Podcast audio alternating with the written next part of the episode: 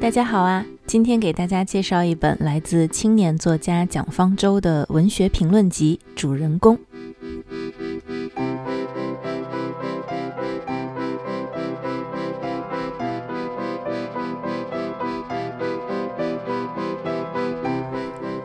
其实，在编辑老师给我寄这本书的时候，我是没有抱太大期待的。因为我自己平时在选书的时候呢，会有一个判断原则，那就是当一个作者本身的知名度要远大于他的作品的时候，那么这位作者我通常会先避开。蒋方舟呢，就完美匹配了这条我会规避掉的标准。在我还是个小孩的时候，我就知道蒋方舟了。那个时候他也是个小孩儿，但不同的是，当我字儿还没有认全的时候，他都已经出书了。再后来呢，我在新闻里也陆续看到过蒋方舟的身影，但都是一些关于天才儿童的八卦传闻，和他本身的作品关系不是很大。比如说清华降分破格录取，又比如说一毕业就当上了《新周刊》的副主编。前两年呢，谈话节目《圆桌派》里面，可能是节目组想要找一个能够代表年轻人的声音，所以蒋方舟也参加了。嗯，能听出来是一个饱读诗书却又不急于表现自己的女孩，但是很可惜，她在一群能言善辩的中年大叔中间显得稍微有一些稚嫩和羞涩，能说话的机会不多，通常是很温和的微笑着倾听。总之呢，蒋方舟特别完美的符合了张爱玲的那句话，就是出名要趁早。她确实是出名的足够早了。但是成名多年，似乎一直没有一个足够扎实的作品。公众对于蒋方舟的关注呢，始终都在，但是更多的流量和舆论都集中在了天才儿童是如何长成的，以及一个文坛童星是如何陨落的。而我们的目光也从艳羡、嫉妒，逐渐变成了不屑和嘲弄。似乎看到一个锋芒毕露的早慧少年逐渐失去光芒，看到他逐渐从神坛坠落到凡俗里，我们即便会有些许的遗憾和惋惜，但更多的却是松一口气，忍不住觉得说：“看啊，他其实跟我们也差不多嘛。”直到最近呢，我因为看《主人公》这本书，也翻了翻蒋方舟的一些采访资料，才逐渐了解到。这么多年媒体鼓吹的天才儿童，其实只不过是一个从小爱读书、爱写作的女孩而已。她当然是有才华、有灵气的，但不可忽视的是她惊人的阅读量，还有从小不断积累的写作练习。十二三岁的时候就开始给媒体供稿，每天早上三点就起来写稿，写到七八点钟去上学。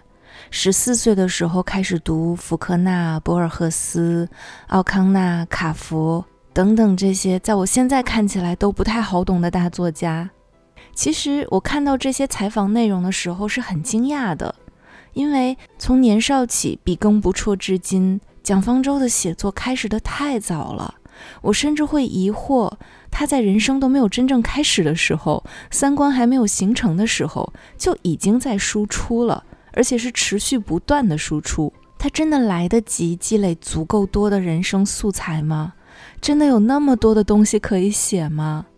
这对他来说，难道不是一个用才华抵抗成长，但终有一天会走向浩劫的过程吗？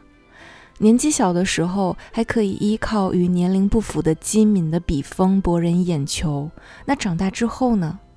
说的俗套一点。一个没有机会经历生活磨砺的人，又如何描摹刻画生活真正的样貌呢？所以呢，我大概有点明白，为什么这么多年来蒋方舟一直没有一部足够有分量的作品了，是因为他输出的太早了，也太多了，却一直缺少真实生活的磨砺和滋养。我也能理解为什么，即便他一直没有一部有分量的作品，却依然不乏流量和关注，是因为大众需要一个用于投射对自身平凡命运的不甘与愤怒的靶子，而一个从神坛跌落凡俗的天才儿童，就是这个最好的靶子。说了半天，我怎么像是在黑蒋方舟啊？其实真的没有，恰恰相反呢。我想说的是，在主人公这本书中，我看到了，至少是到目前为止哈，蒋方舟最适合的题材与文风，那就是文学评论。张爱玲有一句话是这样说的：像我们这样生长在都市文化中的人，总是先看见海的图画，后看见海。先读到爱情小说，后知道爱。我们对于生活的体会往往是第二轮的。这句话对于蒋方舟来说太合适了。一个从小与文字为伴的人，一个长大以后以文字为生的人，他对于人性的最深入的观察，对于生活的最细腻的体悟，都是从文学开始的。所以，对于经典著作的分析，还有对于文学大师们的生活的回溯，他都是非常擅长且非常游刃有余的。而作为读者呢，当我们暂且抛开那些才女啊、天才儿童啊的标签，用一份平常心去翻开这本书，也会在第一时间感受到读书人之间的那种惺惺相惜。这本书的开头呢，蒋方舟写道。我小时候听到最多的话是“把书放下吧”，于是他会乖乖地放下书，装模作样的去和小朋友玩一会儿，趁大人不注意的时候呢，又会跑回去继续看书。这大概就是爱书人最熟悉的姿态。无论外面发生了什么，无论他们都说了些什么，从书本中总是可以找到那个丰富磅礴。饱含热泪又充满安慰的世界。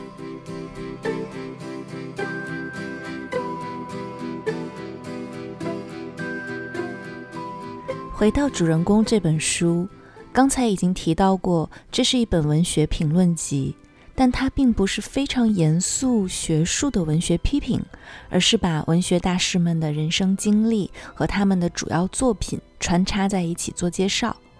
这本书还有一个副标题叫做《蒋方舟重返文学群星闪耀时》，但我感觉这本书和茨威格的《人类群星闪耀时》还是不太一样的。《人类群星闪耀时》呢，会更加像小说，抓取大师们生活的一个片段进行扩展和润色；而在这本主人公里，应该是没有什么虚构成分的，所用的素材呢，基本上是来自作家的自传、访谈等资料。而且整本书中的主角呢，还是文学作品本身，而作家们的人生故事更像是其作品的背景板。这本书分了四个部分，一共包含了二十二个作家的故事。第一个部分叫做“你看那个说故事的人”，在这里你会看到卡夫卡笔下那些连名字都没有的小人物是如何被困在了系统里。从而联想到如今每一个被异化的打工人，你还会看到塞万提斯笔下的堂吉诃德这个理想主义的骑士，最终又是如何死于人设。除此之外，你还会看到米兰昆德拉、王尔德，还有马尔克斯以及他们的经典著作。第二个部分叫做“他没有一间自己的房间”，听名字就知道，这是一个专门讲述女作家困境的章节。在这里面提到了科幻小说之母玛丽雪莱，著名的布朗特三姐妹，开创了意识流写作先河的弗吉尼亚·伍尔夫，被誉为俄罗斯诗歌的月亮的阿赫玛托娃，一代时尚缪斯和先锋作家琼·迪迪恩，还有我们最熟悉和热爱的著名词人李清照。第三个部分叫做悲剧已经诞生。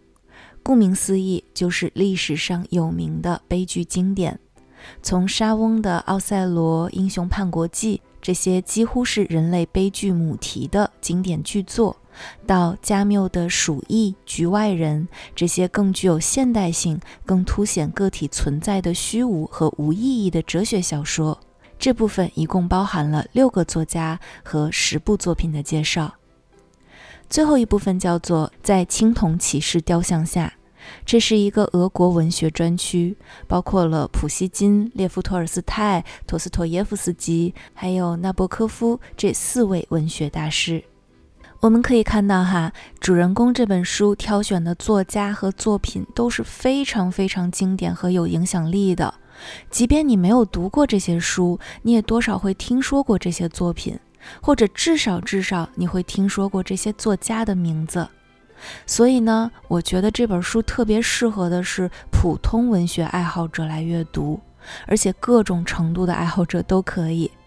如果你的阅读量很大，上述作品你都看过了，但对于作家生平不是太了解，那么你可以读一读这本书，通过作者的介绍了解这些经典作品背后的故事，让脑海中的文学拼图更加完整一些。而如果你是一个看见大部头就害怕，对于那些如雷贯耳的经典名著望而却步的人，那就更可以看一看这本书。把它当做一个前期导读，先了解一下这些经典作品的故事梗概是怎样的，以及作者的写作契机是什么。这样，未来有一天，当你准备好了，想要挑战一下原作的时候，至少会多一些勇气和熟悉感。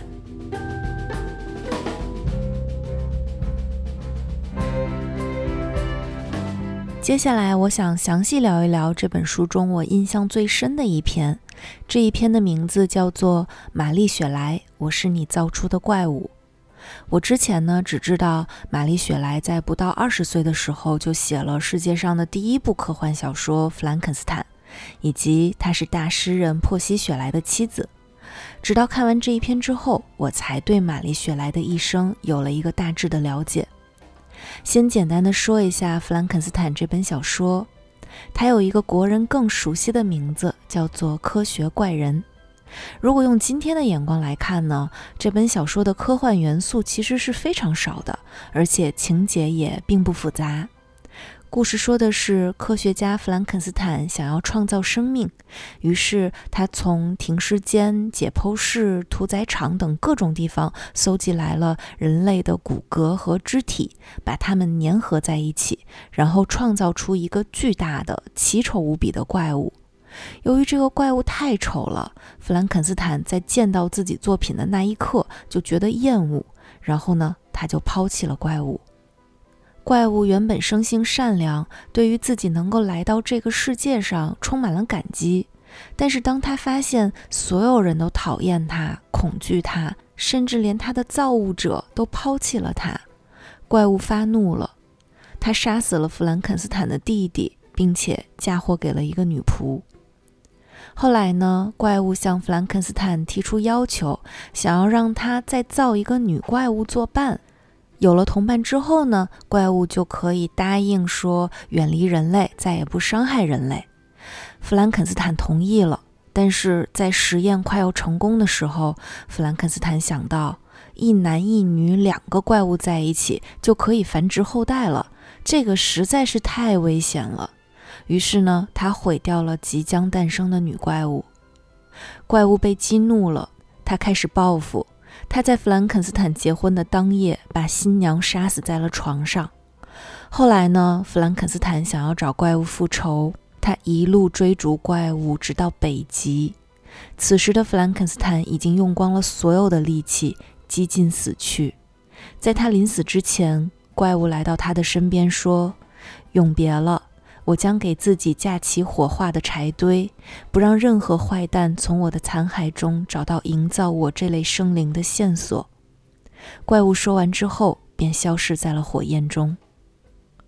对于《弗兰肯斯坦》这部小说，有各种解读方式。有的人看到了科技背后的伦理危机，有的人把它当作法国大革命背景下的政治文学。也有的人从生态女性主义的角度去探讨非自然的孕育方法，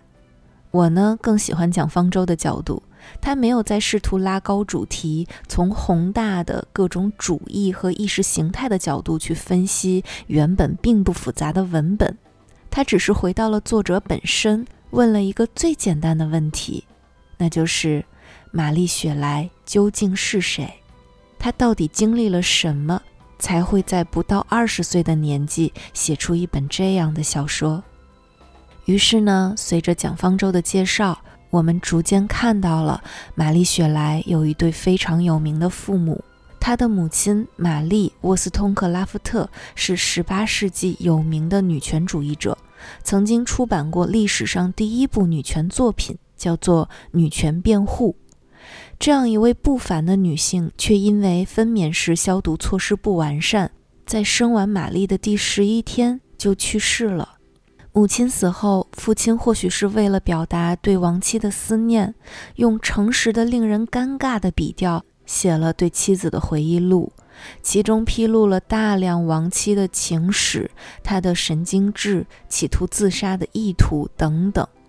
后来呢，父亲又给玛丽找了一个继母，但继母相当刻薄、喜怒无常。年幼的玛丽受不了继母。所以，她最常做的一件事情就是拿着书去母亲的墓地，在阅读中寻找慰藉。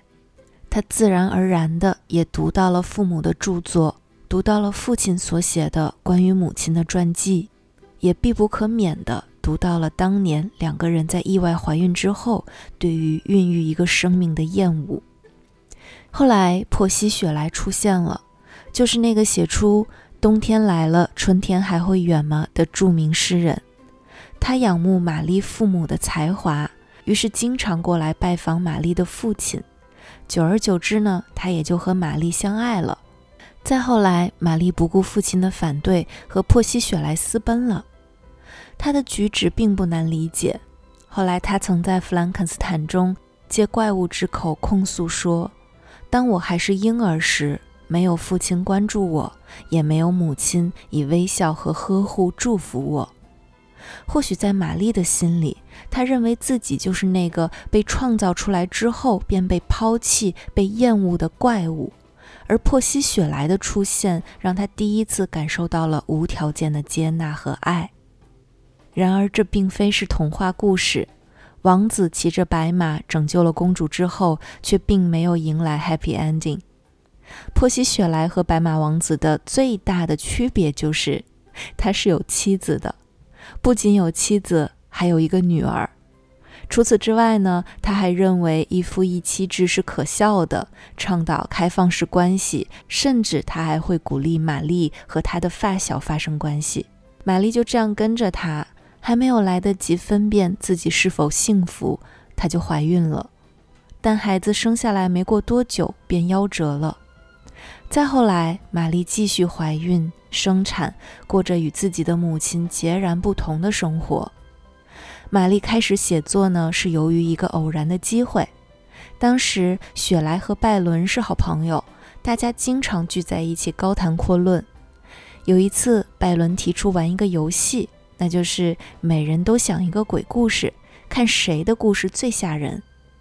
男人们一开始兴致勃勃地编故事，但后来也觉得索然无味，也就放弃了。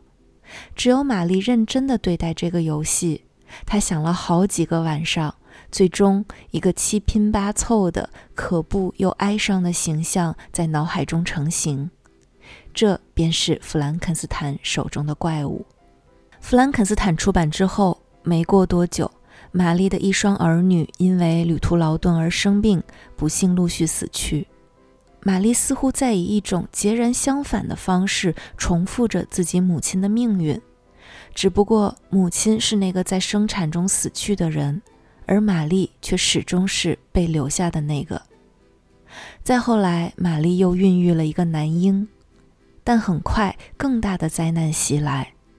1822年，雪莱溺水身亡。他死的时候，玛丽还不到二十五岁。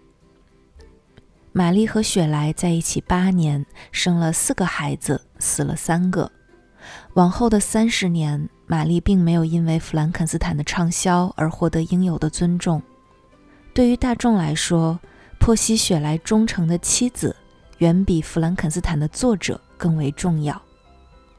关于玛丽·雪莱的故事，还有一个很惊悚的结尾。那就是，当她去世之后，人们在她的遗物中找到一个抄写着雪莱的诗的纸包，而这个纸包打开一看，是雪莱已经碳化了的心脏。你没有听错，就是一颗心脏。我还专门查了一下，确实是有这件事情的。可能是由于雪莱的心脏本身有病变，也可能是当时的火化技术还不够过关，各种解释都有。但比较明确的是，当时雪莱的遗体火化了三个小时，但心脏仍然没有被烧毁。于是，雪莱的一位挚友从火堆中抢出了他的心脏，并把它转交给玛丽，而玛丽则带着这枚心脏生活了近三十年。玛丽雪莱的故事就是这样。我不知道，当我们了解了他的生平之后，再去重读《弗兰肯斯坦》，会不会有不一样的体会？通过这篇文章，我们也大概能够知道蒋方舟的写作方式，那就是把作者的经历和他的作品融合在一起书写，你中有我，我中有你，而且整体读下来呢，会特别的顺畅。无论对于作者本人的生平，还是他笔下的人物，都能够有更深入和更融合的了解。除了这篇之外啊，其他的篇目也都很精彩，很好看。但为了不过多的剧透，我就暂时先只分享这一部分吧。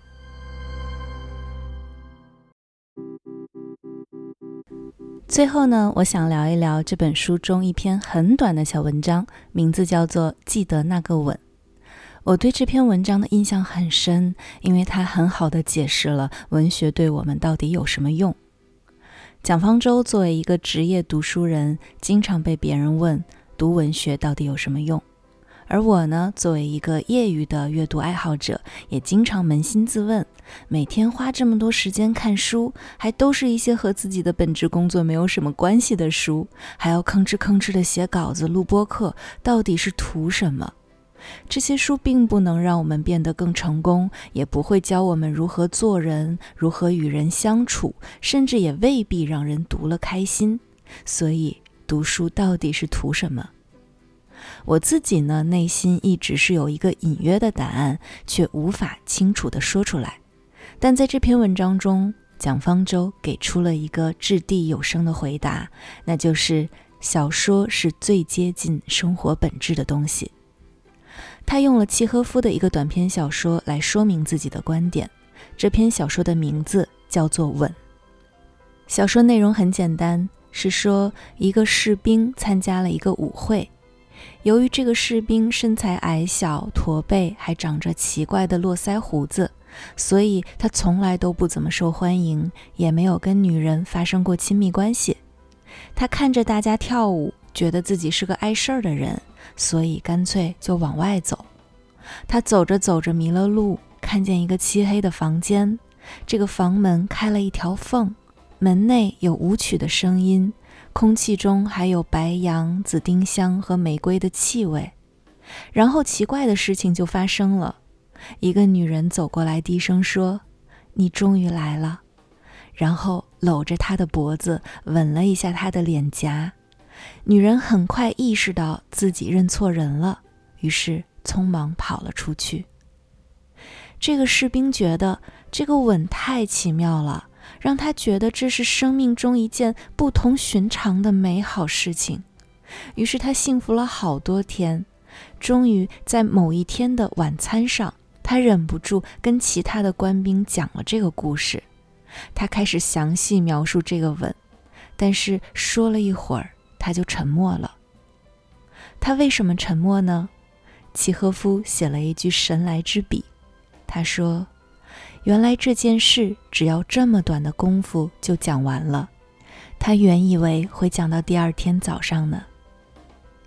故事就是这样，很简单，但中间奇妙的点就在于，这个故事生动地说明了文学和生活的关系。当士兵在跟别人叙述这个吻的时候，没有任何修辞，没有任何严肃的观察和自我观察，所以他很快的就讲完了。但当契诃夫在小说中描写这个吻的时候，他写了那个时刻的空气，空气里植物的香气，隐约的音乐，那个女人的温柔的胳膊，还有女人的吻在士兵脸上的潮湿的触感。蒋方舟说了一段我认为特别好的话。他说：“